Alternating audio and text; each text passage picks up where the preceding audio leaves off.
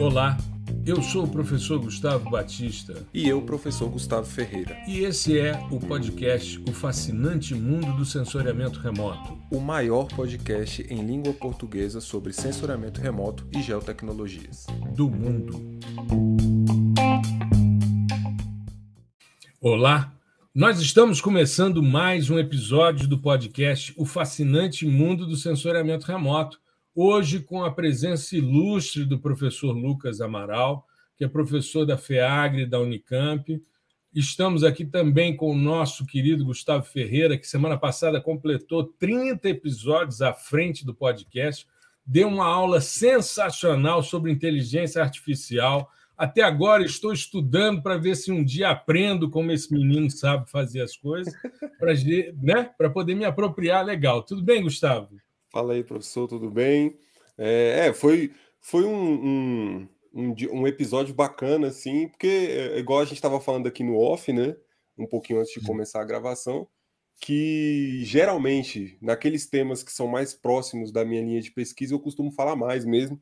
E eu gostei bastante que venham outros episódios, né? Assim como eu também gosto dos episódios que eu é, aprendo muito mais. E tenho certeza de que esse com o professor Lucas vai ser um deles, né? Que é o é um tema quente, é um tema legal e onde você pode inserir diversos tipos de metodologias, é, dados, né, de diversos sistemas sensores, de sistemas sensores que, que não são orbitais, né, isso é uhum. legal também. E a gente vai aprender um pouquinho sobre isso aí hoje. Exato. Tudo bem, Lucas? Seja muito bem-vindo. Muito obrigado por ter aceitado o convite. Apesar de uma agenda extremamente extensa, a gente sabe aí das suas demandas, enfim, mas é um prazer imenso tê-la aqui com a gente. Muito obrigado. Queria já passar a bola aí para você para a gente começar a conversar. Legal, eu que agradeço aí a, o convite, é uma honra estar aqui. Tenho escutado o podcast aí já há uns dois anos, né? Uns dois é anos de podcast aí. Realmente acho bem interessante o trabalho que vocês têm feito no podcast, nas redes sociais. E às vezes a gente até se espelha, né? Vamos tentar fazer alguma coisa assim. Só que na hora que eu penso o trabalho que dá tudo isso, eu não consigo fazer tudo isso daí, não. Mas é. É por isso que a gente tem que se unir, né? É por isso que a gente é, tem que se unir para isso. Inclusive, a gente tem feito aí algumas coisas para o Simpósio Brasileiro de Sensoriamento, a gente está se organizando nesse sentido. E é por aí, né? Eu queria, antes de qualquer coisa, fazer só uma breve apresentação. O professor Lucas é engenheiro agrônomo formado pela Universidade Federal de São Carlos. Ele tem mestrado e doutorado na área de fitotecnia pela Exalc. É hoje professor, como eu disse, da Faculdade de Engenharia Agrícola da Unicamp, né?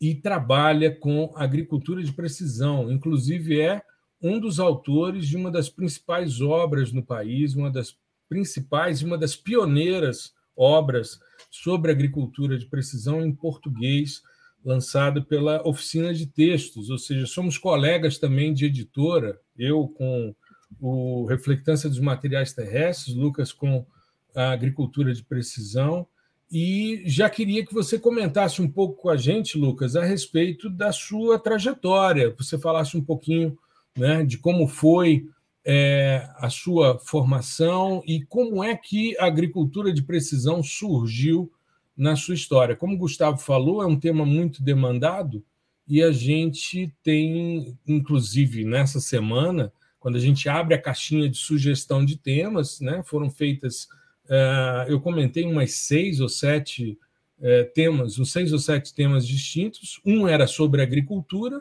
que foi o primeiro, e um dos últimos foi sobre agricultura de precisão. Inclusive, eu já dei um spoiler que você estaria aqui com a gente, né? Então, eu queria que você contasse um pouquinho como é que foi essa trajetória até chegar nessa área de agricultura de precisão. Legal, professor. Vamos lá. É... Bom, minha história, então, o senhor já colocou aí algumas. minha formação, né? Mas vamos lá do começo. Eu sou natural de São Carlos, interior de São Paulo. Fiz toda uhum. a parte básica de ensino lá, né? É, na rede estadual, inclusive.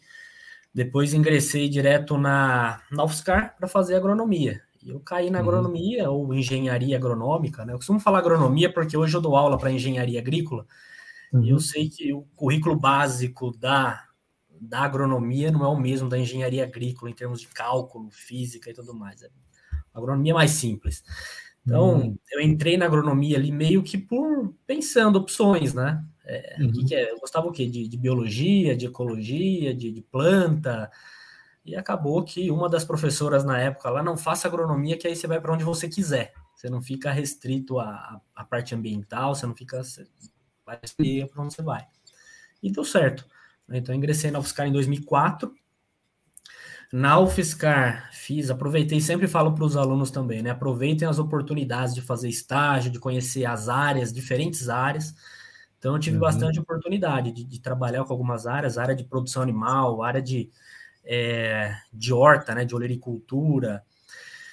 E então, eu fiz isso primeiro, segundo ano. No terceiro ano, é, a professora Patrícia Monqueiro tinha ingressado como professora na UFSCar ela sempre trabalhou com planta daninha. Ela estava procurando uhum. alunos para trabalhar, para começar um grupo. Eu e mais três colegas entramos no grupo. E logo de cara já, já tive Bolsa FAPESP na época, né, que é a Fundação de, de Amparo à Pesquisa de São Paulo, que talvez é a melhor do país aí. Então eu tive a Bolsa uhum. FAPESP e aí começou, comecei a gostar da parte de pesquisa. Né, porque aí você tem um projeto, você fica encarregado de conduzir uma pesquisa, Pessoal de graduação coloca bastante a mão na massa, pelo menos na agronomia a gente colocava bastante a mão na massa. Então uhum. fiz uma FAPESP, fiz, aí acabou, fiz a segunda. Isso terceiro para o quarto ano, quarto para o quinto ano. A segunda tinha uma parte relacionada a mapeamento de planta daninha. Mapeamento no sentido espacial. Né? Então a gente uhum. trabalhou com, com coleta de solo, a gente pegou solo ah, no talhão de cana, Pegamos esse solo, colocamos em casa de vegetação para germinar a planta daninha. Então, praticamente todo dia lá com o regador, ia lá ver o que estava emergindo. E aí, cada bandejinha daquela tinha coordenada geográfica. Então, a gente, ao final, fizemos alguns mapas né, de, de planta daninha, de infestação, algumas comparações nessa linha. E foi aí que começou a agricultura de precisão, né? Esse foi um dos primeiros contatos. Aí. Isso foi 2007, por aí. Então, tinha muito pouca coisa ainda, né? GPS, uhum toda essa, essa tecnologia aí, tinha muito pouca coisa. É, então, assim, gostei da parte de pesquisa, falei, não, quero ir direto para o mestrado. É, sempre me, me, interessou essa linha, né, de pesquisa, não necessariamente docência. acho que uhum. são vários pós-graduandos, né, gostam da pesquisa, docência, quem tem o foco na docência, acho que são poucos. Exato. É, e aí eu prestei o, o programa da Exalc, que é de fitotecnia. Conversei inicialmente com um professor de planta daninha, de matologia, né? Só que no processo seletivo tinha outro candidato que ele preferia, tinha mais experiência com planta daninha. Eu passei no processo, passei bem, até por essas iniciações científicas, né, que geraram publicações, inclusive. Uhum. E aí sobrou o professor Molim para mim. O professor Molim é o, é o cara, é o pesquisador aí da parte de agricultura de precisão, onde você colocar agricultura de precisão no Brasil, ele vai aparecer, né? Então, pessoal uhum. muito conhecido e um excelente orientador, então eu dei sorte. Eu queria trabalhar com mapeamento de planta daninha, nessa linha de mapear, de de repente pegar um quadriciclo, marcar reboleira, de repente tirar foto. E aí eu fui para a agricultura de precisão, acabei não trabalhando com planta daninha, mudei. No mestrado eu fui trabalhar com um sensor de dossel, que mede basicamente NDVI, que o público aqui conhece bastante. Mas é um Exato. sensor embarcado em máquina.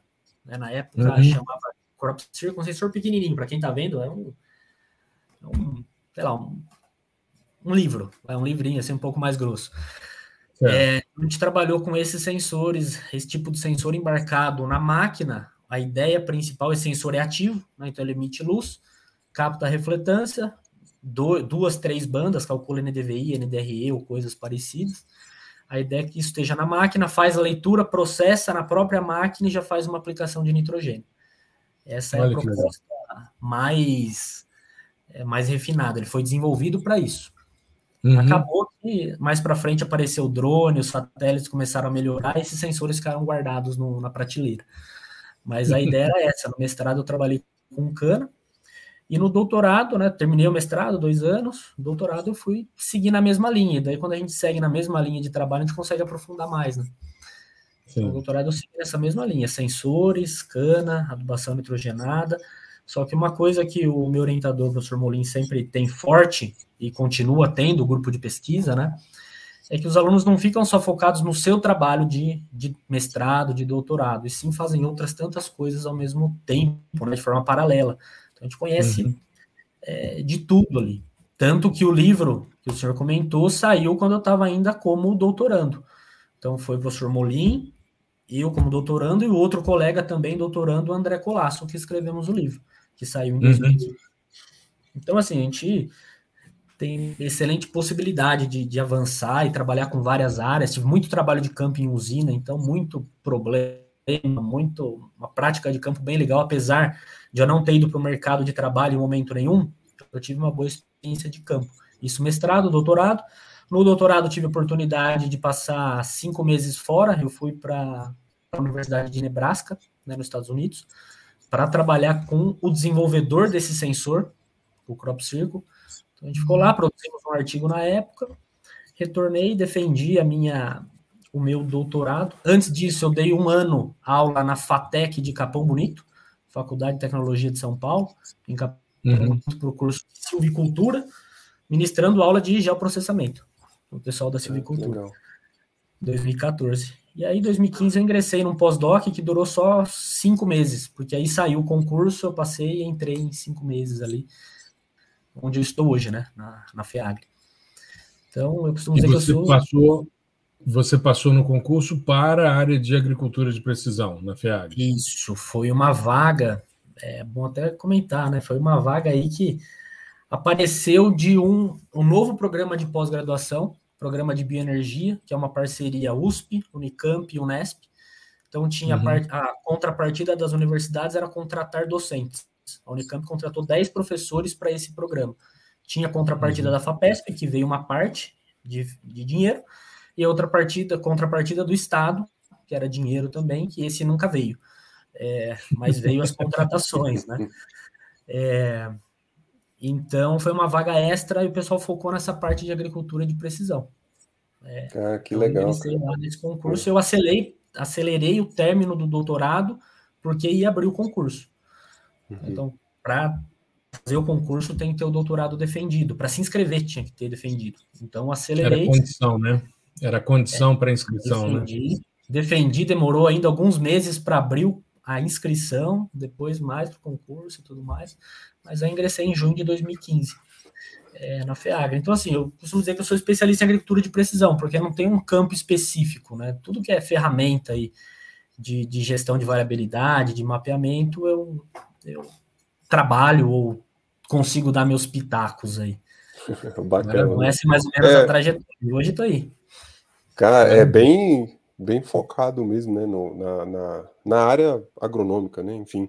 E eu acho que aqui caberia, é, Lucas, você explicar para o pessoal o que é de fato agricultura de precisão, né? É, em termos de conceito, enfim, definições, né, que é legal porque aqui o nosso público é um pouco mais generalista, né, é, inclusive não só de sensoriamento remoto, mas de geotecnologias de uma maneira geral, e seria uhum. legal explicar é, para eles o que é agricultura de, de, precisão e a diferença né, entre as abordagens que não são de precisão, que são mais clássicas, uhum. enfim.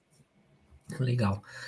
É, bom, então, a questão da agricultura de precisão tem várias definições, tá? Mas eu vou falar de uma forma muito mais simples, que na verdade para o público de vocês é muito claro, porque o público aí do sensoramento remoto está acostumado a ver mapa, a ver uhum. variabilidade nas áreas. Né? Então, é esse tipo de coisa que a gente quer trabalhar com agricultura de precisão. É enxergar diferenças nas áreas e tratar as áreas de acordo com essas diferenças. Na agricultura convencional, digamos assim, né, entre aspas, é, o que, que a gente tem? Tem um talhão, às vezes um conjunto de talhões, até a fazenda toda sendo conduzida do mesmo modo, uhum. o mesmo padrão de, de adubação. Então, aplica uma única dose de adubo, os diferentes fertilizantes, né? População de plantas é tudo a mesma coisa, o mesmo padrão de manejo. Só que vocês sabem que essas as áreas não são uniformes. Né? Então a gente tem bastante diferença. Olhando uma imagem de satélite, se a gente pegar um talhão, a gente vai ver que tem local que tem o desenvolvimento da cultura está diferente. Então, a agricultura de precisão é uma forma de fazer a gestão dessas áreas levando em conta essas diferenças. Tá? Então, até tem algumas simplificações aqui, por exemplo, que a agricultura de precisão é a aplicação desse nosso conhecimento agronômico de forma localizada. e não uhum. é, fazendo uma média, uma generalização para a área toda.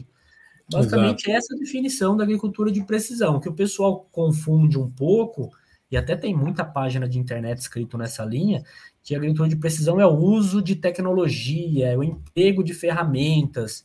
E não é. A gente usa a tecnologia, utiliza diferentes ferramentas para auxiliar nesse manejo, nessa identificação de variabilidade no manejo. Mas não é mandatório. Tá? A gente pode fazer agricultura de precisão com muito pouca coisa. Né? Muito uhum. pouca informação. De pegar as pequenas áreas mesmo, o agricultor já sabe muito bem onde que ele pode plantar uma coisa, onde ele não pode, o que, que ele tem que fazer em cada pedacinho da área dele.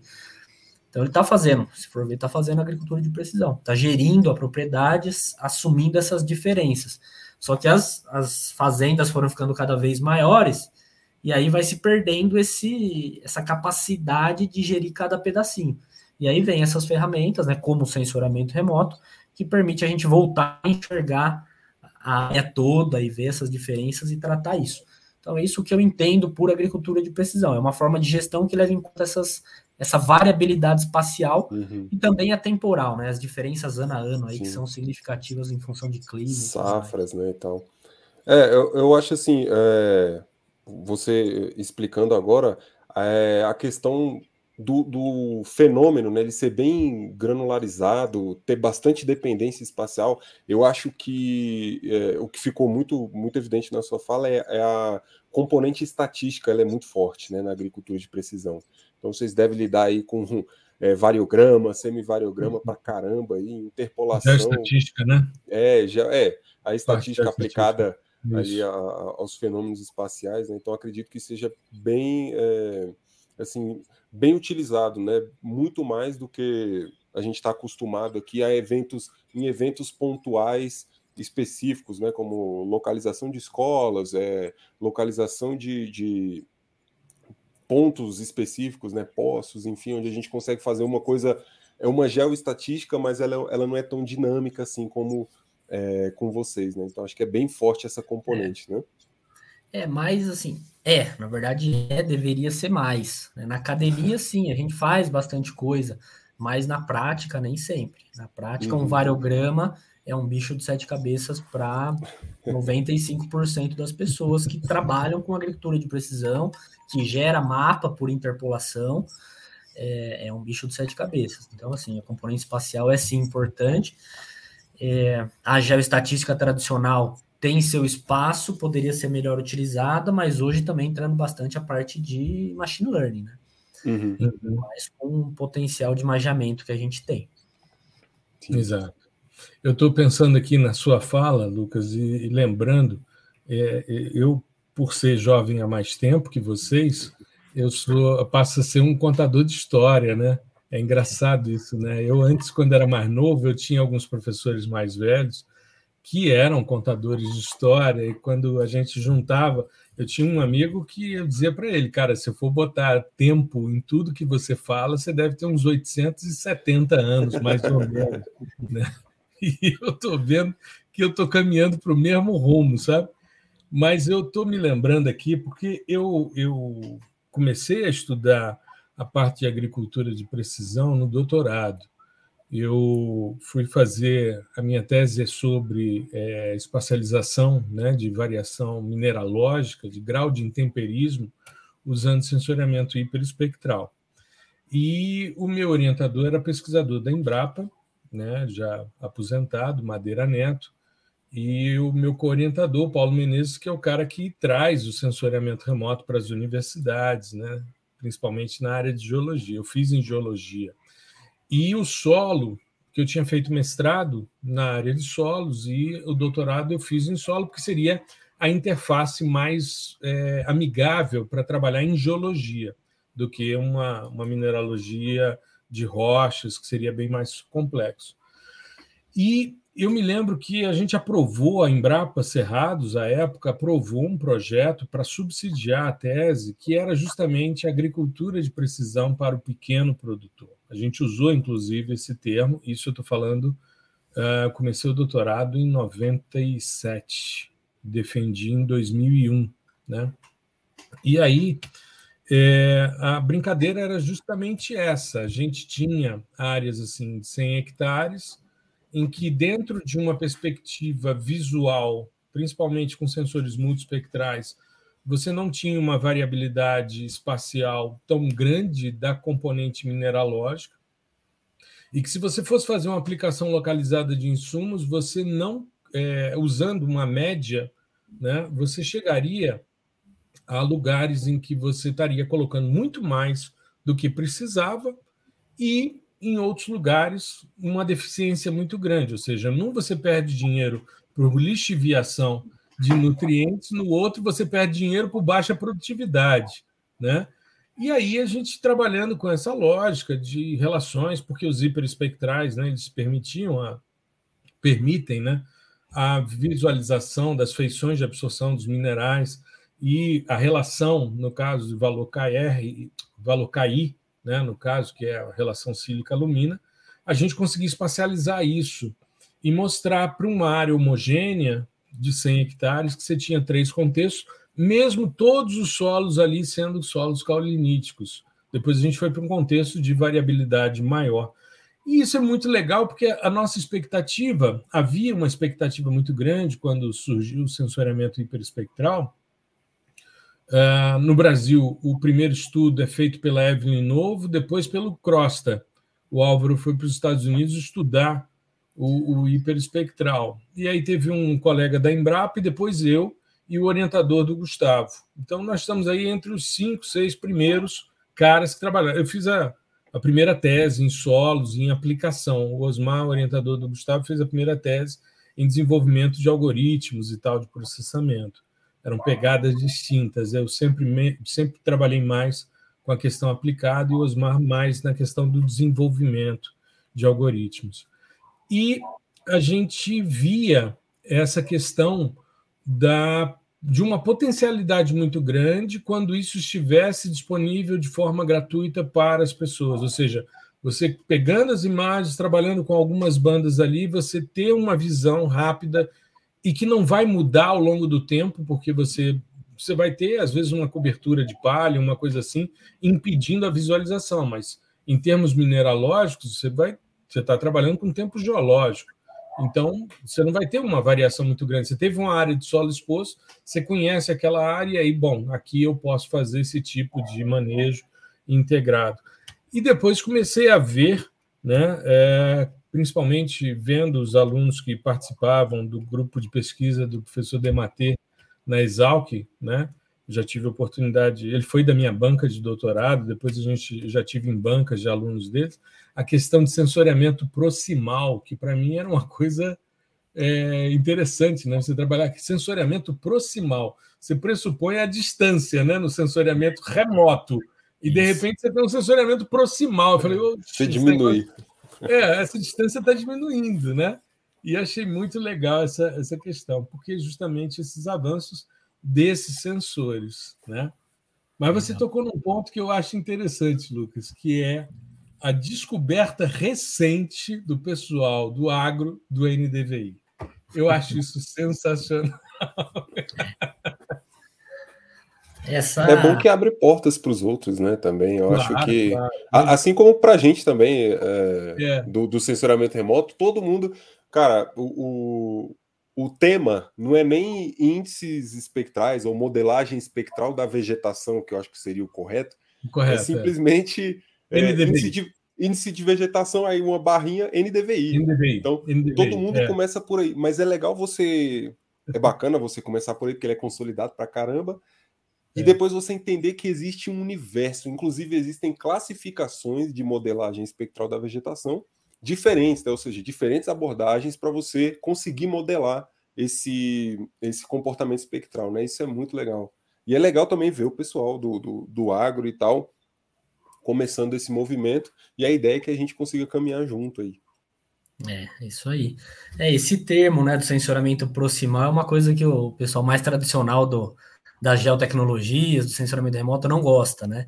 Na verdade, foi um é. termo que veio mais porque a gente começou a ter sensores embarcados, sensores ali próximos, né? O, espectrômetro uhum. ali próximo da cultura, e se deu meio que esse nome. Também uhum. se for pensar, não é o correto, né? Se for pensar, seria censuramento remoto próximo e censuramento remoto orbital, distante, né? Seria é, uma, exato, uma divisão é. melhor.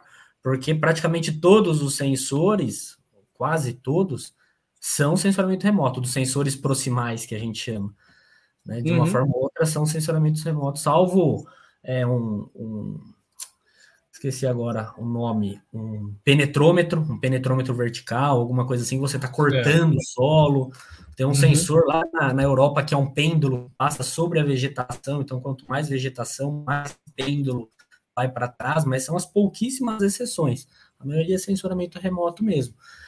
E aí uhum. entrou o NDVI, começou a ser falado agora bastante, agora o que que eu digo? Vai, uns cinco anos, acho que é por aí, Exato. não é muito mais do que isso, não. Uhum. É, porque os, os, satélites começaram a ser mais utilizáveis na agricultura, talvez principalmente uhum. por conta de Sentinel e por conta das constelações pagas, né? A Planet faz muito barulho na agricultura. É, antes disso, Landsat, uma imagem a cada 16 dias na agricultura é um problema sério, né? A gente tem bastante nuvem. Então, às vezes, uhum. passa a safra inteira e não tem uma imagem para a gente usar. E aí começou a ser falado, entrou junto com isso, entraram os drones, né? Os drones, uhum. aeronave remotamente pilotada, ou VANT, ou como preferirem, é, os drones chegaram. No começo todo mundo achou que ia salvar o mundo, dava para fazer tudo com drone, ia, ia desbancar satélite, qualquer outra coisa, né? Ia dar para plantar com o drone, colher com o drone e tudo mais. Mas é. agora já está todo mundo mais pé no chão. Né? Então são, são tecnologias que se complementam. Algumas aplicações faz muito mais sentido, outras a gente não tem satélite que tem o que o drone tem, que são, sei lá, pixels de poucos centímetros. A gente quer medir falha, alguma coisa assim, o drone gente, é o drone que a gente precisa hoje. Então são tecnologias uhum. complementares. Mas aí é que se começou a falar, né, de, de é, sensoramento remoto, imagem, aí vem o NDVI, eu não sei também por que o NDVI, só o NDVI. Mais fácil, mais fácil né? de processar. É bem mais fácil. Você precisa de duas bandas só e uma, uma equação bestíssima, né? E a, a DJI também criou um, um, um, Phantom 4, um deles aí, que já fazia o levantamento de NDVI. Então você já fazia a varredura da área com índice de vegetação. Você já via ali no teu, você podia estar salvando isso, mas você já via na, na tela do teu do seu celular como é que estava é, o verdor ali da tua, da tua vegetação. E a grande vantagem do drone, a meu ver, é você quer investigar alguma coisa, você sobe e pronto. Não dá para você fazer um monitoramento ali, né? constante, né? É porque haja bateria. Dia, é, me lembro outro dia, eu, eu participei de uma reunião, isso é, eu acho que foi antes, um pouquinho da pandemia, enfim, eu acho que sim.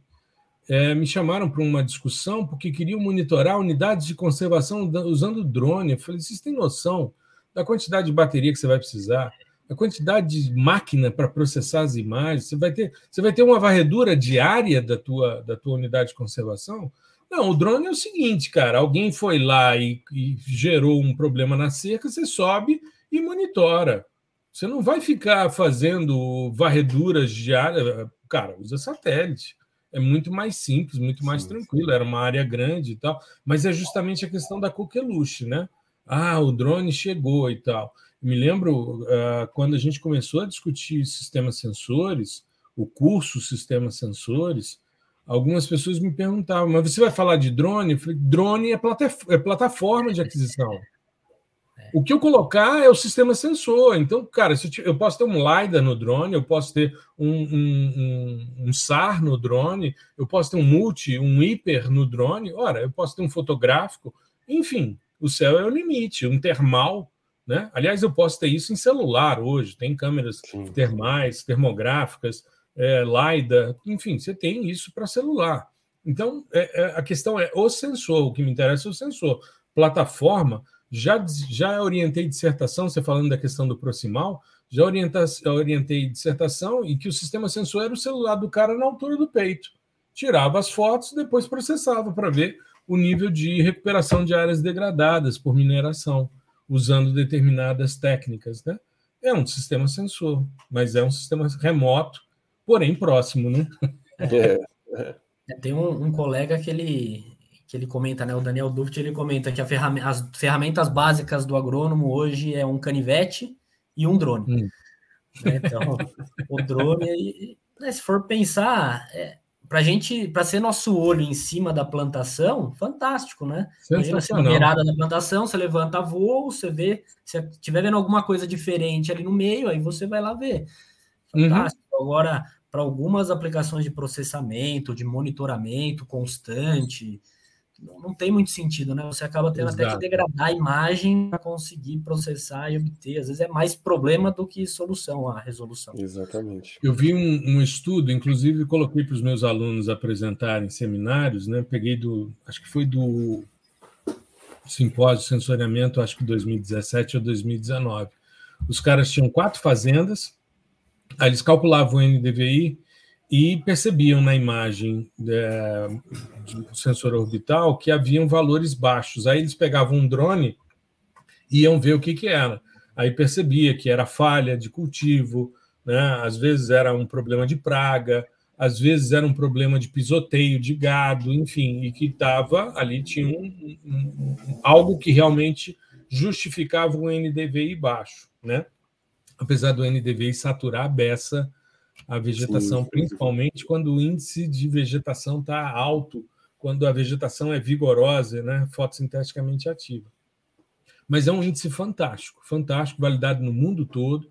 E o importante é, como o Gustavo disse, é a gente expandir, né? Expandir e ir para outros uh, sistemas sensores.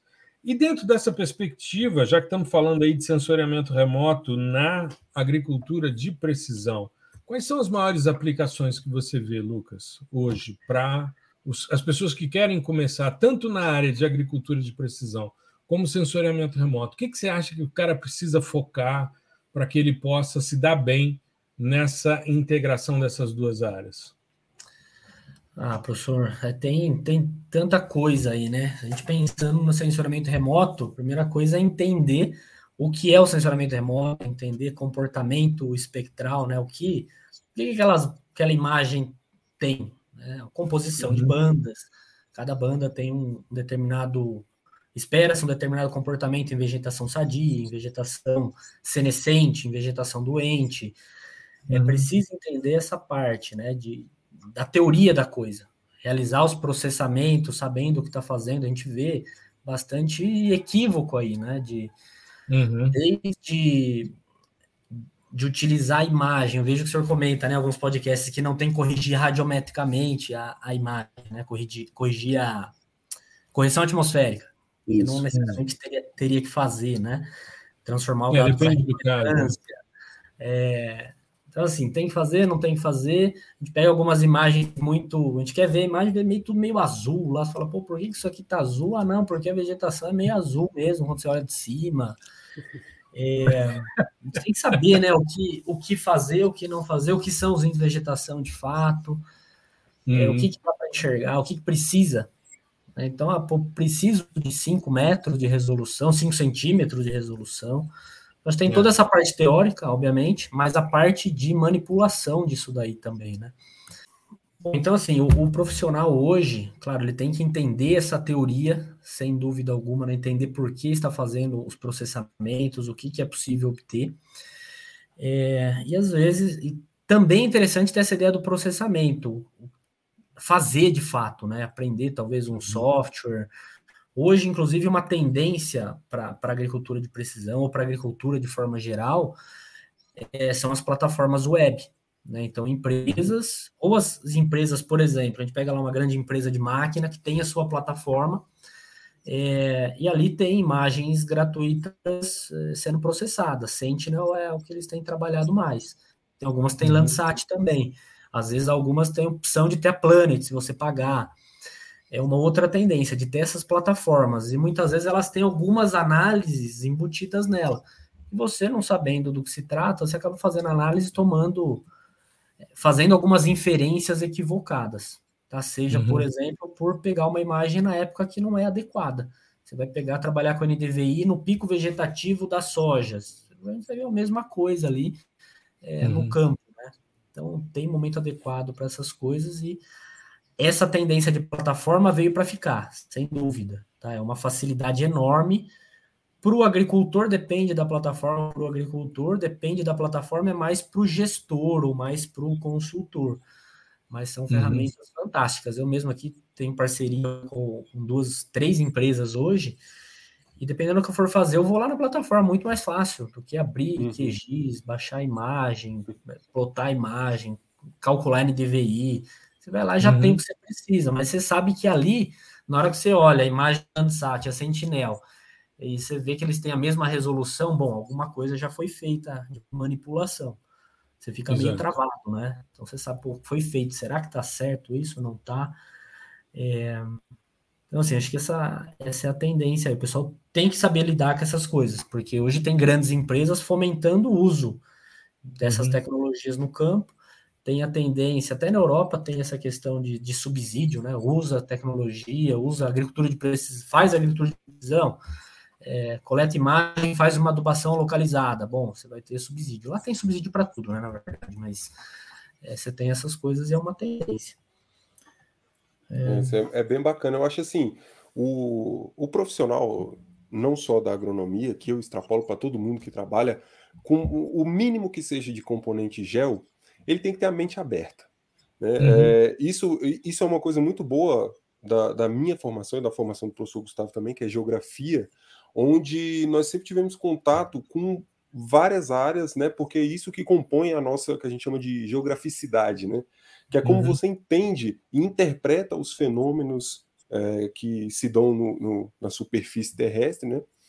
É, e como eles se relacionam entre si, e você vai puxando um fiozinho até chegar no, no, no porquê né, de tudo. E, e vai entender que existem N fatores envolvidos, sociais, econômicos, é, físicos, né, químicos, biológicos, enfim.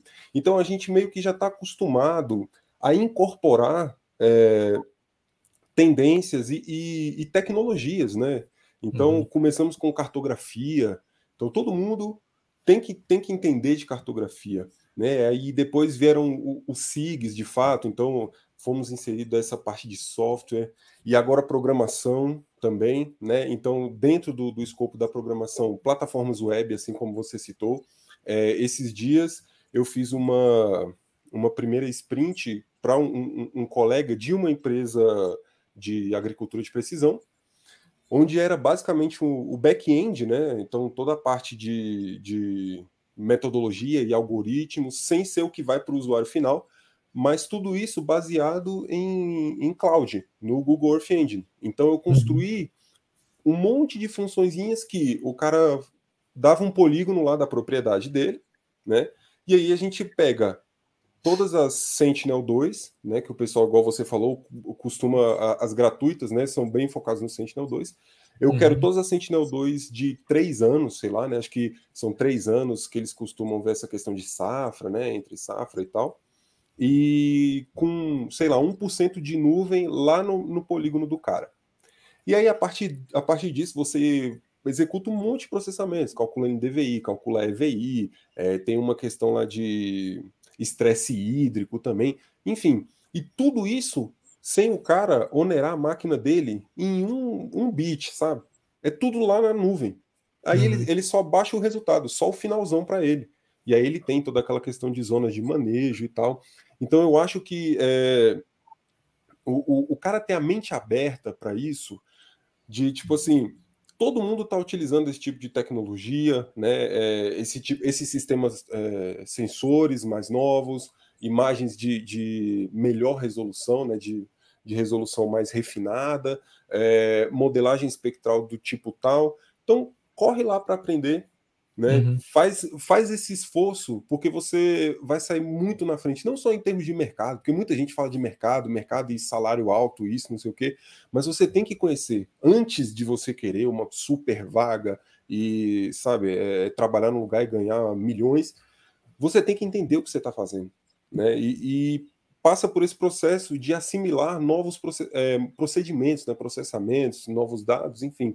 Então, é, você pegar esse bolo, né, onde tem cloud computing, é, programação, é, SIG, e entender de como o seu alvo funciona. E aqui eu, eu, eu acho que Uh, isso vale para a vegetação, né, para o plantio em si e para o solo também, que eu acho que o solo é uhum. é muito importante para vocês, né?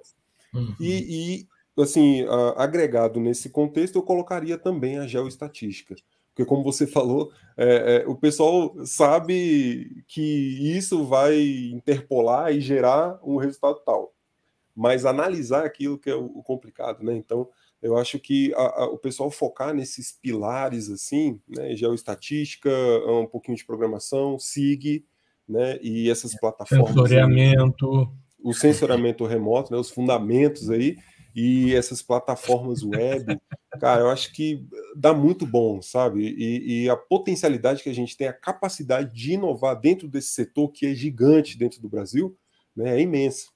É imensa. É. É, eu, eu incluiria, além do, dos sistemas tradicionais óticos, a possibilidade também agora da utilização de dados SAR. Exatamente. Eu fiz, eu fiz alguns cursos avançados, os treinamentos ARCET, né, da, da NASA, e os últimos foram todos de monitoramento de cultivos utilizando dados SAR que é muito legal a lógica, né? De você mudar o coeficiente de reto espalhamento em função do crescimento da planta.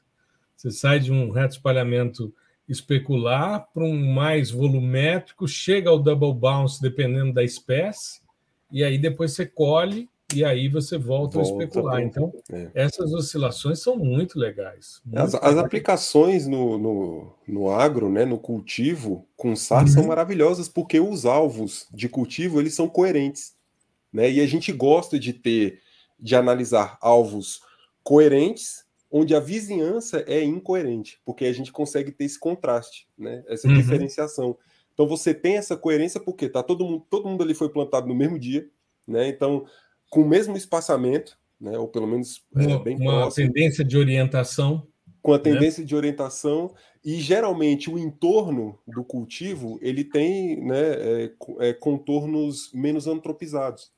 Então uhum. você tem alvos que não são coerentes. Né? e aí a gente consegue. a gente trabalhar com dados SA em vegetação nativa. Exatamente. Os índices, Os índices de vegetação, de vegetação exato. eles são validados todos na, na, na, em áreas de cultivo. Então você a maioria foi, foi, proposta em áreas de cultivo, né? Exatamente. A maioria foi desenvolvida para áreas de cultivo. A maioria Exatamente. dos índices SA foram desenvolvidos com essa finalidade. E é, aí, gente... quando a gente vai para áreas de de vegetação nativa, o negócio já não tem essa coerência toda, né? Exatamente, não, tem, não surte o mesmo efeito. Né? E a gente não usa né, essa questão do, do SAR, né, esse tipo de imagem, na agricultura de precisão, né, na agricultura aí, pensando na, no espacial, né, no manejo da, da variabilidade, a gente não tem nada.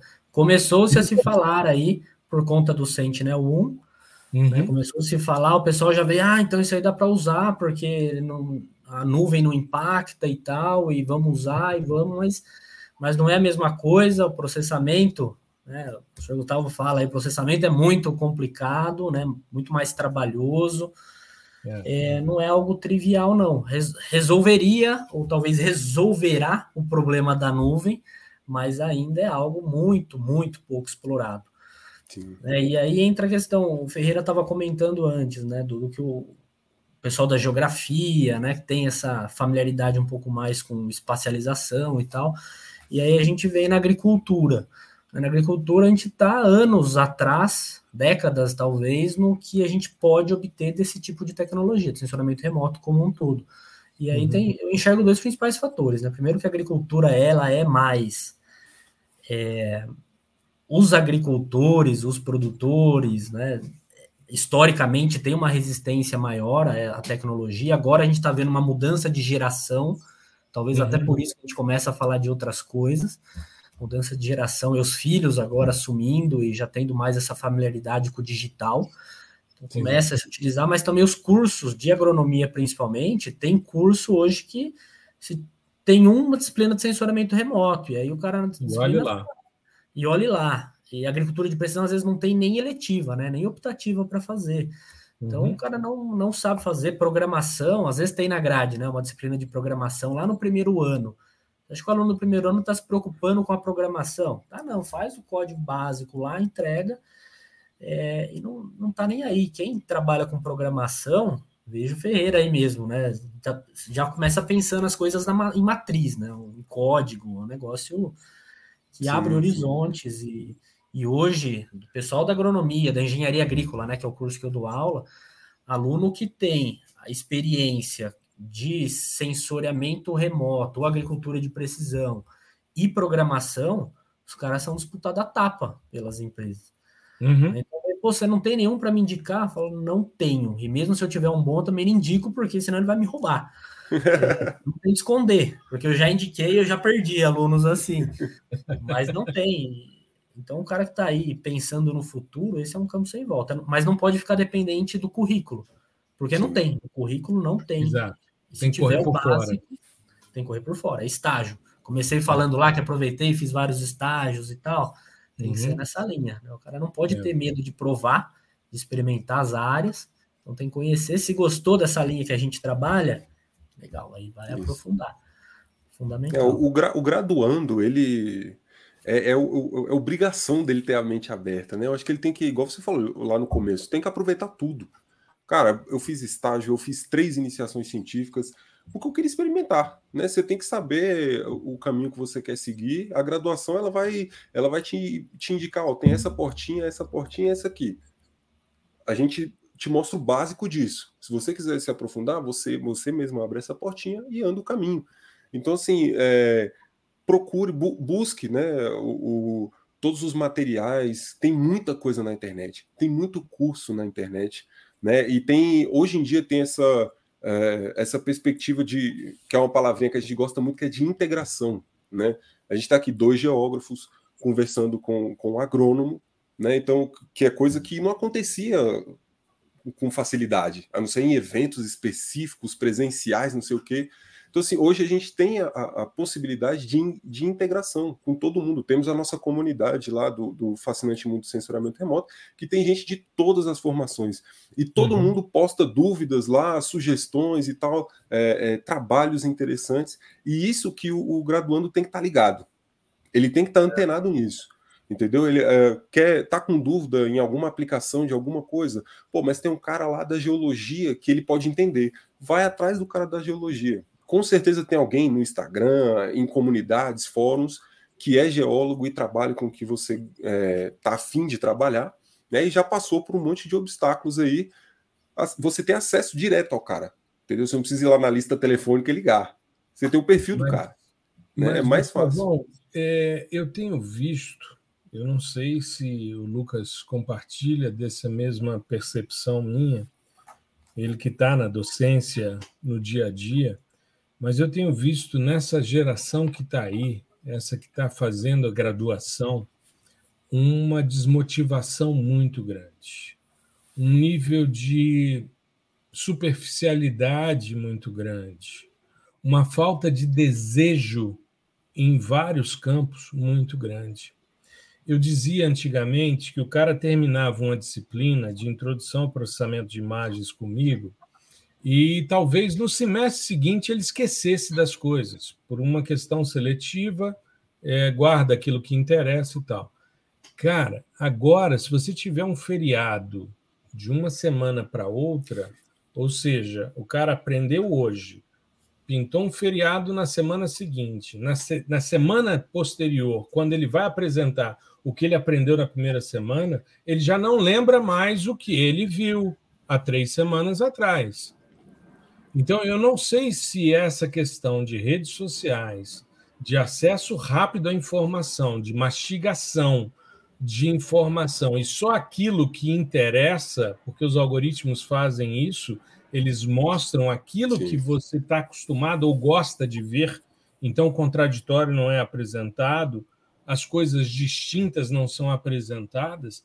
Eu não sei o que está acontecendo, cara, mas eu estou muito preocupado com essa geração que está aí. Eu falo porque o agro hoje tem uma perspectiva muito ampla nessa área. A gente entra em sala de aula, eu dei aula agora os dois últimos semestres para agronomia. Eu entro em sala dizendo, gente, ó, o mercado demanda isso. Eu tenho alunos hoje, ex-alunos meus, que estão na comunidade, que são moderadores lá da comunidade, que trabalham em empresas para o agronegócio, E os caras estão. Outro dia eu dei um mini curso de seis horas e meia de, de índices de vegetação. Terminou, um deles virou para mim e disse: Pô, professor, aquele índice que você propôs de profundidade de feição, aquele que você desenvolveu, cara, o pessoal gostou muito. A gente já está vendo a possibilidade da integração com os dados SAR, porque isso vai dar uma resposta para a nossa plataforma, porque a gente vende esse tipo de serviço para o produtor e para o consultor que dá suporte para o produtor. Falei, olha aí essa cara dos caras. Mas a meninada, cara, eu entro em sala e falo, moçada, é o seguinte, ó, o mercado está demandando isso. E os caras olham para você com aquela falta de desejo, cara. Que, que sabe, eu não sei, eu na, na idade deles, eu, isso não é saudosismo besta da minha parte, não.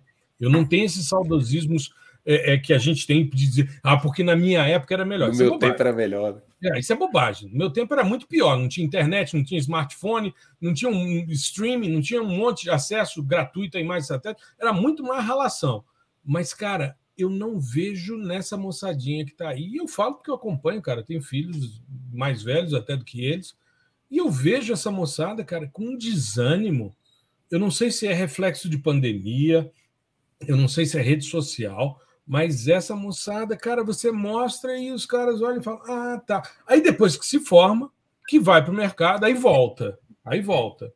Cheio de demanda. Pô, como é que eu aprendo isso? Eu falo, ah, amigo, agora acabou. Agora você já se formou. Entendeu? Agora você tem que correr atrás por fora, porque o negócio é outro. Cara, tem gente que vem atrás de mim para pedir para aprender ciclo básico de processamento que aprendeu comigo na supostamente aprendeu comigo na graduação. Eu vejo que não aprendeu, né? Eu não sei se o é. Lucas compartilha dessa mesma dessa mesma visão, desse mesmo sentimento, mas isso tem me deixado muito desmotivado, muito preocupado com o futuro dessa moçadinha. É, eu não assim, eu não tenho essas várias gerações de aula, né, de alunos, então não tenho toda essa experiência, né, professor?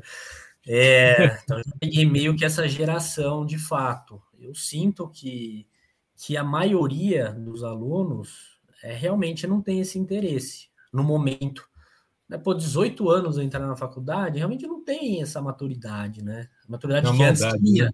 Talvez antes, com 18 anos, a gente tinha. Com 18 anos, sei lá, é, meu pai, né, minha mãe já trabalhava fazia cinco anos com 18. Então já tinha uhum. maturidade. Hoje eu mesmo não, não trabalhei. Entrei com 18 anos na universidade, mundo totalmente diferente. Você está preocupado com outras coisas que não essa de, né, de aprender a programação no primeiro ano. Onde que eu vou usar esse negócio? Aprender fisiologia vegetal. Poxa, eu fiz fisiologia vegetal na graduação, na, graduação, na pós-graduação, não gostei de nenhuma delas e hoje eu sinto falta, eu deveria ter aproveitado muito mais. É, então, assim, acho que muitas vezes o pessoal não vê aplicação naquele momento, está pensando em outras coisas. A maioria, uhum. tem uma minoria, assim, acho que desde é. o começo é muito focada. Pelo menos no Unicamp eu sinto esse, esse foco aí de, de uma parte da, da turma, mas outra parte realmente, aquele que vai chegar lá na frente e falar, putz, eu devia ter feito. Aí corre atrás comigo também, já aconteceu. Dois, três uhum. alunos que vieram cursar como aluno especial a disciplina de pós, mas que já tinha feito a disciplina na graduação. Entendi. É, então, não sei, acho que o pessoal não vê aplicabilidade. E essa, esse tipo de coisa que a gente trabalha, a gente estava até comentando antes também, né, nos bastidores aí, é algo que sai um pouco do, do normal, né? Um pouco Sim. é a experiência que vai fazer a gente entender como é que funciona, vai ver os bugs. É, hoje mesmo eu dei aula para o pessoal ali, começou a dar problema, na hora que você bate o olho, você já saca, ó, é esse o problema. Vai lá e resolve. Agora, uhum. se for uma pessoa achar, mas ontem eu estava com um problema de iniciante. Tinha, um, tinha um, uma análise que não rodava no QGIS, coloquei na comunidade, né? O professor até respondeu lá, tenta fazer isso, tenta aquilo. Era um, um acento no I. Índice de vegetação, vegetacão, ah. ok. Um acento no I. O nome e do arquivo. A ferramenta do Saga não rodava, só o Saga não estava rodando. Todos os outros. E hoje na aula foi a mesma coisa. Na hora que vi ali, falei, não, é isso. Outra coisa, né? Projeção. A gente vai pegando a experiência. Então, cara, se ele faz estágio, se ele faz uma iniciação científica, TCC, estágio, né? E, e, tem que trabalhar com aquilo, esse cara vai aprender e vai correr atrás. Agora, o que está fazendo a disciplina realmente é, é complicado. É. Às vezes o cara quer ir para a área de máquinas, ah, ele quer trabalhar com projeto de máquinas, o engenheiro agrícola, né, que a gente está formando. Por que, que eu estou uhum. vendo imagem? Não quero saber desse negócio. Então Sim. é muito foco, né? Mas é um. Mas acho que isso tem, né? O pessoal não consegue focar. Você dá meia hora de aula, você vê o pessoal já dormindo, já. É, no celular. É, no celular, desvia bastante. Isso é um problema. É. A gente tem que tentar ver o que faz, né? É, é. Eu, com, eu, com 18 anos, eu estava dando aula. Eu estava dando aula, começando a minha carreira de professor com 18 anos. E eu acompanho há muito tempo. Sempre houve isso, mas assim, é, eu tenho visto uma moçadinha muito desmotivada, muito, sabe, sem, sem vontade de querer correr atrás. Né? Isso se reflete também, você vê os caras muito tempo na casa dos pais e tal. Na minha geração, a gente queria sair fora rapidinho, ter o nosso espaço e tal. E hoje a moçada não tem essa preocupação, né? Enfim, é algum conflito de gerações aí. Eu espero que isso. São outros se... tempos. É, eu espero que isso, isso se resolva com um pouco mais de agilidade, porque eu vejo que muitas vezes eu sou o cara mais empolgado da aula. Aí eu falo, pô, tem alguma coisa errada. Se eu que estou caminhando para o fim de carreira, já sou o cara mais animado aqui, tem algum. e às coisa... vezes você está na décima aula do dia já, né? Exato, ou da, assim, da, tá da semana, né? Você está ali ralando e tal, cara, e eu consigo manter, eu, isso é uma característica que eu tenho. Eu nunca começo um semestre animadaço e depois deixo cair, não. Eu começo sempre com o mesmo padrão de alegria, de animação, e mantenho ao longo do semestre, ou seja, da primeira à última aula, porque os alunos não têm nada a ver com isso, né? Não, não é porque estou cansado, ou porque está chegando num, num, fim de semestre com um monte de coisa pesando, e com o tempo também isso começa a pesar mais, mas os caras não têm, não têm culpa disso, né? Então eu mantenho um padrão ali de, de estabilidade mas eu, eu há muito tempo que eu penso muito na questão de formação de pessoas, né? O Lucas comentou, é mais comum as pessoas se dedicarem mais à pesquisa do que ao ensino. Eu sempre tive uma preocupação muito grande com o ensino, essa era uma, uma pegada muito grande. Eu trabalhei muitos anos em formação de professores, eu dei aula, antes de ser de universidade pública, dei aula em universidade particular, em cursos de formação de professores, e é muito legal você trabalhar com essa questão. Eu hoje tenho um mestrado profissional na UNB, que a sede, inclusive, é federal, de, é, é, a Escola de Engenharia de São Carlos, né, a UFSCar. É, a UFSCar não, a, a, a, USP de São Carlos. E a, a, o pessoal, da, um colega da Engenharia Ambiental, que, que coordena, o Tadeu. E a gente, é a coordenação nacional, mestrado em rede nacional. E é para ensino das ciências ambientais, é só com professores. Cara, é uma delícia. Você trabalhar com professor é um grande barato, porque você vê a realidade do cara, como é que é o dia a dia dele, quais são as demandas. Aí ele percebe muitas vezes que ele está ensinando algum conceito equivocado. Isso é muito legal, é muito, muito gratificante mesmo. Mas, Lucas, para a gente fechar a nossa conversa, eu queria que você nos trouxesse aí algumas perspectivas futuras. O que, que você enxerga de perspectivas futuras para essa questão do sensoriamento remoto na agricultura de precisão e na própria agricultura de precisão. Uhum. Legal, professor. Vamos lá. É... Bom, eu enxergo com muito que o nosso futuro aí a gente vai ter muita aplicação de da parte de, de machine learning, da parte de visão computacional. Uhum. Eu acredito que com esse essa base de dados que a gente tem de imagem, capacidade de, de imageamento com drone, no detalhe, eu acho que o, o, futuro aí nos reserva bastante coisa nessa linha de, de modelagem, né, de, por exemplo, predizer e conseguir dizer onde que tem planta daninha para eu fazer uma aplicação de herbicida. Isso a gente já tem, né? A gente uhum. já, já, tem, mas eu espero que isso vai melhorando cada vez mais. É, a parte de pragas, de, de controle fitossanitário, manejo fitossanitário, é uma parte que a gente tem muito pouco na agricultura de precisão. Então, né, esse, esse pensamento espacializado, né, de às vezes eu tratar um pedacinho da área e não tratar outro pedaço. Isso é uma coisa que a gente tem muito pouco ainda, e o potencial de retorno é enorme, porque a gente tem produtos caríssimos que são uhum. aplicados, uhum. e tem todo um apelo ambiental para cada vez a gente utilizar menos isso. Uhum. Então tem potencial enorme. Só que ao mesmo tempo a gente tem uma dificuldade muito grande para é, conseguir mapear esse tipo de praga, é, ou pragas de forma geral, inseto, doença, é porque é uhum. é algo dinâmico, algo se, que se desloca e algo que dependendo do problema você fez o um mapeamento, não identificou a praga, mas ela estava lá, de repente, em uma semana você perde a lavoura. Então tem um Sim. risco muito grande também.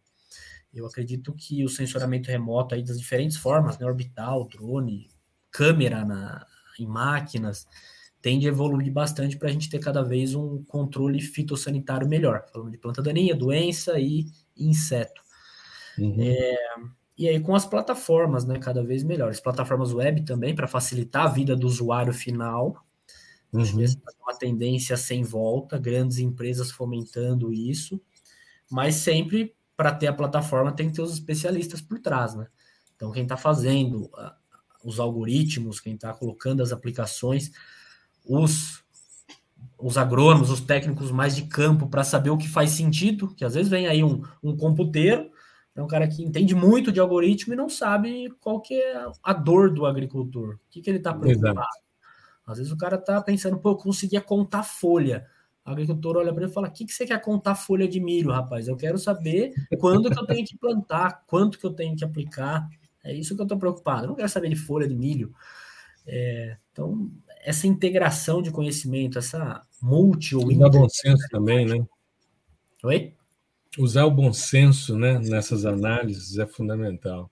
É, eu acho que assim, a gente vai ter. Muito, muito se fala de robótica, né? Robótica, talvez, a gente vai ter robozinhos no campo, mas esses robozinhos aí, sensoramento remoto, né? Visão computacional. Imaginamos aí essa questão que o senhor comentou, né? De satélite, o satélite vê alguma região com problema. Mas de antemão não se sabe qual que é esse problema. Identificou uma região, deu um alerta, ela é negativo ou positivo.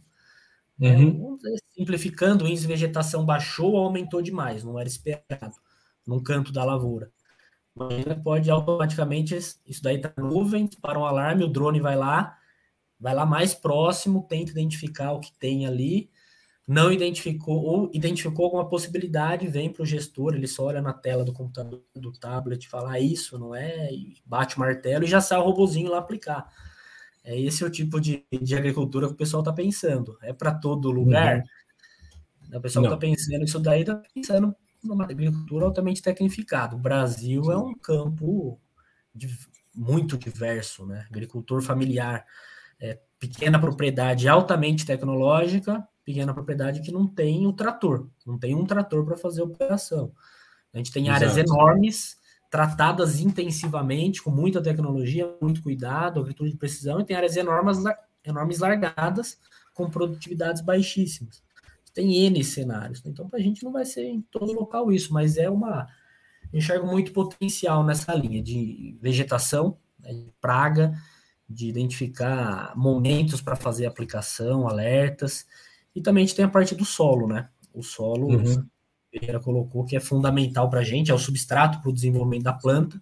Então, muito do que a planta está expressando e produzindo é conta de algum tipo de variação do solo.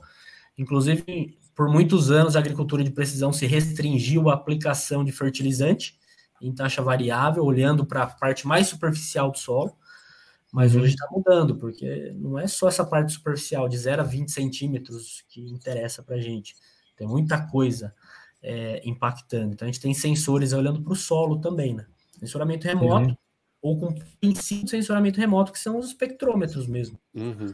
Então, medindo espectro de solo e tentando, e quantificando propriedade do solo, argila, até teores nutrientes, dependendo do, da técnica, né? Uhum. Então, eu acredito que esse seja o caminho para conseguir uma agricultura mais sustentável e rentável. Acho que é isso o nosso, nosso foco. Maravilha, maravilha. É, eu estava vendo uma coisa que me chamou muita atenção, porque tem muita gente que critica né, a atividade agrícola pelas questões ambientais, e eu vejo que uma coisa não exclui a outra, e as coisas podem conviver de forma sustentável e de forma pacífica, né? Você tem que produzir alimento, você tem que manter as pessoas vivendo, né? E eu acho interessante quando eu faço, por exemplo, uma modelagem de sequestro de carbono, e os alunos percebem, por exemplo, a importância das áreas irrigadas em termos de sequestro. Ué, então a gente poderia usar isso como argumento. Eu falei, poderia, se você se apropriar disso, você tem argumento para justificar que está sequestrando, que está produzindo biomassa e está tudo certo. Né? Então, eu, eu vejo é, com bons olhos essa questão das perspectivas futuras, principalmente para a gente aumentar a produtividade, reduzindo muitas vezes as áreas, né, tendo mais eficiência reduzindo é, é, áreas, e com isso também a gente incluir sempre uma visão mais social né, desse pequeno agricultor, dessa agricultura familiar, desse cara que precisa do apoio do extensionista da atividade de extensão agrícola, né, de extensão rural, e, e, e cada vez mais se popularizar isso e para isso se tornar mais acessível e, se possível, de graça né, para boa parte das pessoas, para que eles possam realmente desenvolver-se é, e, e, não né, abandonarem suas áreas ou terem problemas em termos de, de produção. Eu acho que é um desafio e fico muito feliz de saber, Lucas, que do outro lado tem pessoas como você preocupadas com essas questões e ensinando e criando aí uma geração de profissionais na área de agricultura de precisão. Além disso, tem os cursos, né? Você tem um curso de geoestatística, que você oferece, e tem um outro também de agricultura de precisão, né? Isso. E eu acho que é bem, bem legal. O Lucas está nas redes sociais, ou seja, está aí botando a cara a tapa e mostrando o trabalho dele no Instagram. Aliás, eu o conheci no Instagram e, enfim, e a gente hoje tem estreitado as nossas relações. Ele está com a gente no PDISL e também na comunidade do fascinante mundo do sensoriamento remoto e tem sido uma troca muito legal. Vai sair coisa boa aí, a gente está é, avançando nesse sentido. Lucas, eu queria te agradecer imensamente, cara, pela sua disponibilidade de estar aqui com a gente, trazendo uma área tão legal, tão importante e mostrando para a moçada que tem perspectivas muito boas aí em termos de futuro.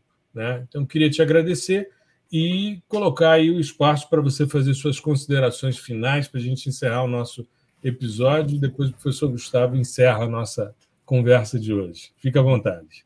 É isso, professor. Eu que agradeço o convite para estar aqui, né? Como eu falei, tenho acompanhado, gosto muito do trabalho de vocês. Então é um prazer estar aqui. Hoje foi mais um bate-papo geral, né? Agricultura de precisão, algumas ferramentas. Sa saímos um pouco para falar de ensino, é, mas se, se, o pessoal quiser aí, né, o pessoal pede, a gente pode falar mais a fundo de, de algumas, de algumas questões, né? Por exemplo, a gente está aí agora, quem sabe a gente vai fazer trabalhos para o Congresso, né? Para o simpósio uhum. Vamos testar índice de vegetação, vamos testar índice espectral do solo. A gente tem um campo aberto aí para trabalhar. A comunidade realmente é bem interessante. Tá? Eu tenho, eu tenho os cursos, na verdade, eu comecei os cursos à distância antes da pandemia, tá? Lá em em 2019 eu lancei o primeiro de estatística que está aí. É, mas eu estou com ideias diferentes para o ano que vem aí. Estou com ideia de fazer algumas coisas maiores. Vamos ver se eu vou ter gás para tudo isso aí, mas eu quero incrementar e, fazer coisas mais complexas aí, porque realmente falta é, formação nessa área de agricultura de precisão como um todo. Então, às vezes, uhum. não, não é raro receber mensagem no Instagram, LinkedIn, eu quero trabalhar com agricultura de precisão, quantas amostras do solo eu tenho que coletar para fazer o um mapa? É, qual o programa? Coisas muito básicas que você fala, pô, ele quer prestar serviço, quer ter uma empresa, mas não sabe o básico. E o cara Exato. vai ganha dinheiro ainda, porque é um campo que só cresce. Então tem que ter uhum. formação. E a pessoa pedir indicação, fala, gente, não tem uma indicação, curso completo. Tem, vai lá, quer aprender sensoramento remoto? Vai começar lá com o professor Gustavo Batista. Quer saber de, de interpolação? Vem aqui falar comigo. Quer saber de máquina? E assim vai. Então, acho que. Mas tem muita coisa disponível. Né? A Ferreira colocou aí que tem muita coisa mesmo. Aproveitem. E eu também estou à disposição. Tá? O pessoal aí pode me achar. LinkedIn e Instagram, basicamente. Né? No, no LinkedIn é Lucas Rios do Amaral, que é meu nome completo. No Instagram uhum. é lucasamaral.unicamp. Então a gente está lá sempre produzindo alguma coisa. Né? Tenho animado nos últimos tempos de explorar mais dado e postar mais sobre os trabalhos que a gente vem fazendo, mostrando, às vezes desmistificando ou criando atritos com o pessoal aí na, nas redes, é, mas é um trabalho gostoso de fazer. Então podem me encontrar aqui, seguir, que eu estou à disposição para tentar ajudar. Com Agradeço certeza. Novamente. Maravilha. É, maravilha. Bom, é, para fechar aqui, né? Acho que foi um papo super bacana. Acredito que arranhamos um pouquinho a superfície do, do conteúdo, né? Então tem muito mais coisa para tratar.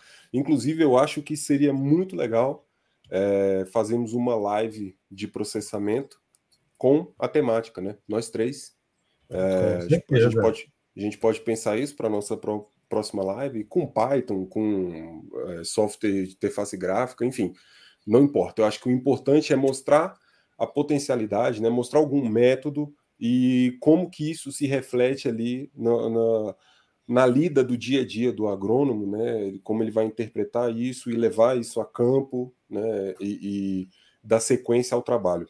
Eu acho que foi um, um episódio muito bacana para tentar esclarecer um pouco da, da, das dúvidas, né? Sobre o assunto que eram é, bem básicas, assim, do tipo, igual a gente comentou aqui, os conceitos, né? A diferença entre a de precisão e uhum. a mais clássica, enfim. E a partir daí a gente consegue construir é, as caixinhas de conhecimento, né, as pilhas, e uhum. ficar expert no assunto. Então, acho que é, é, é, isso. Quem tiver dúvida, quem tiver sugestão, né, a gente está aberto aí no, no, no, Instagram, no LinkedIn, enfim. E é isso, né, galera? Acho que a gente terminou aqui o saldo extremamente positivo e nos vemos aí na próxima semana e vamos é, planejar a nossa live aí, né? Exato. Um, conv um, é... convite, um convite em positivo. Exato, exato, que viria naturalmente.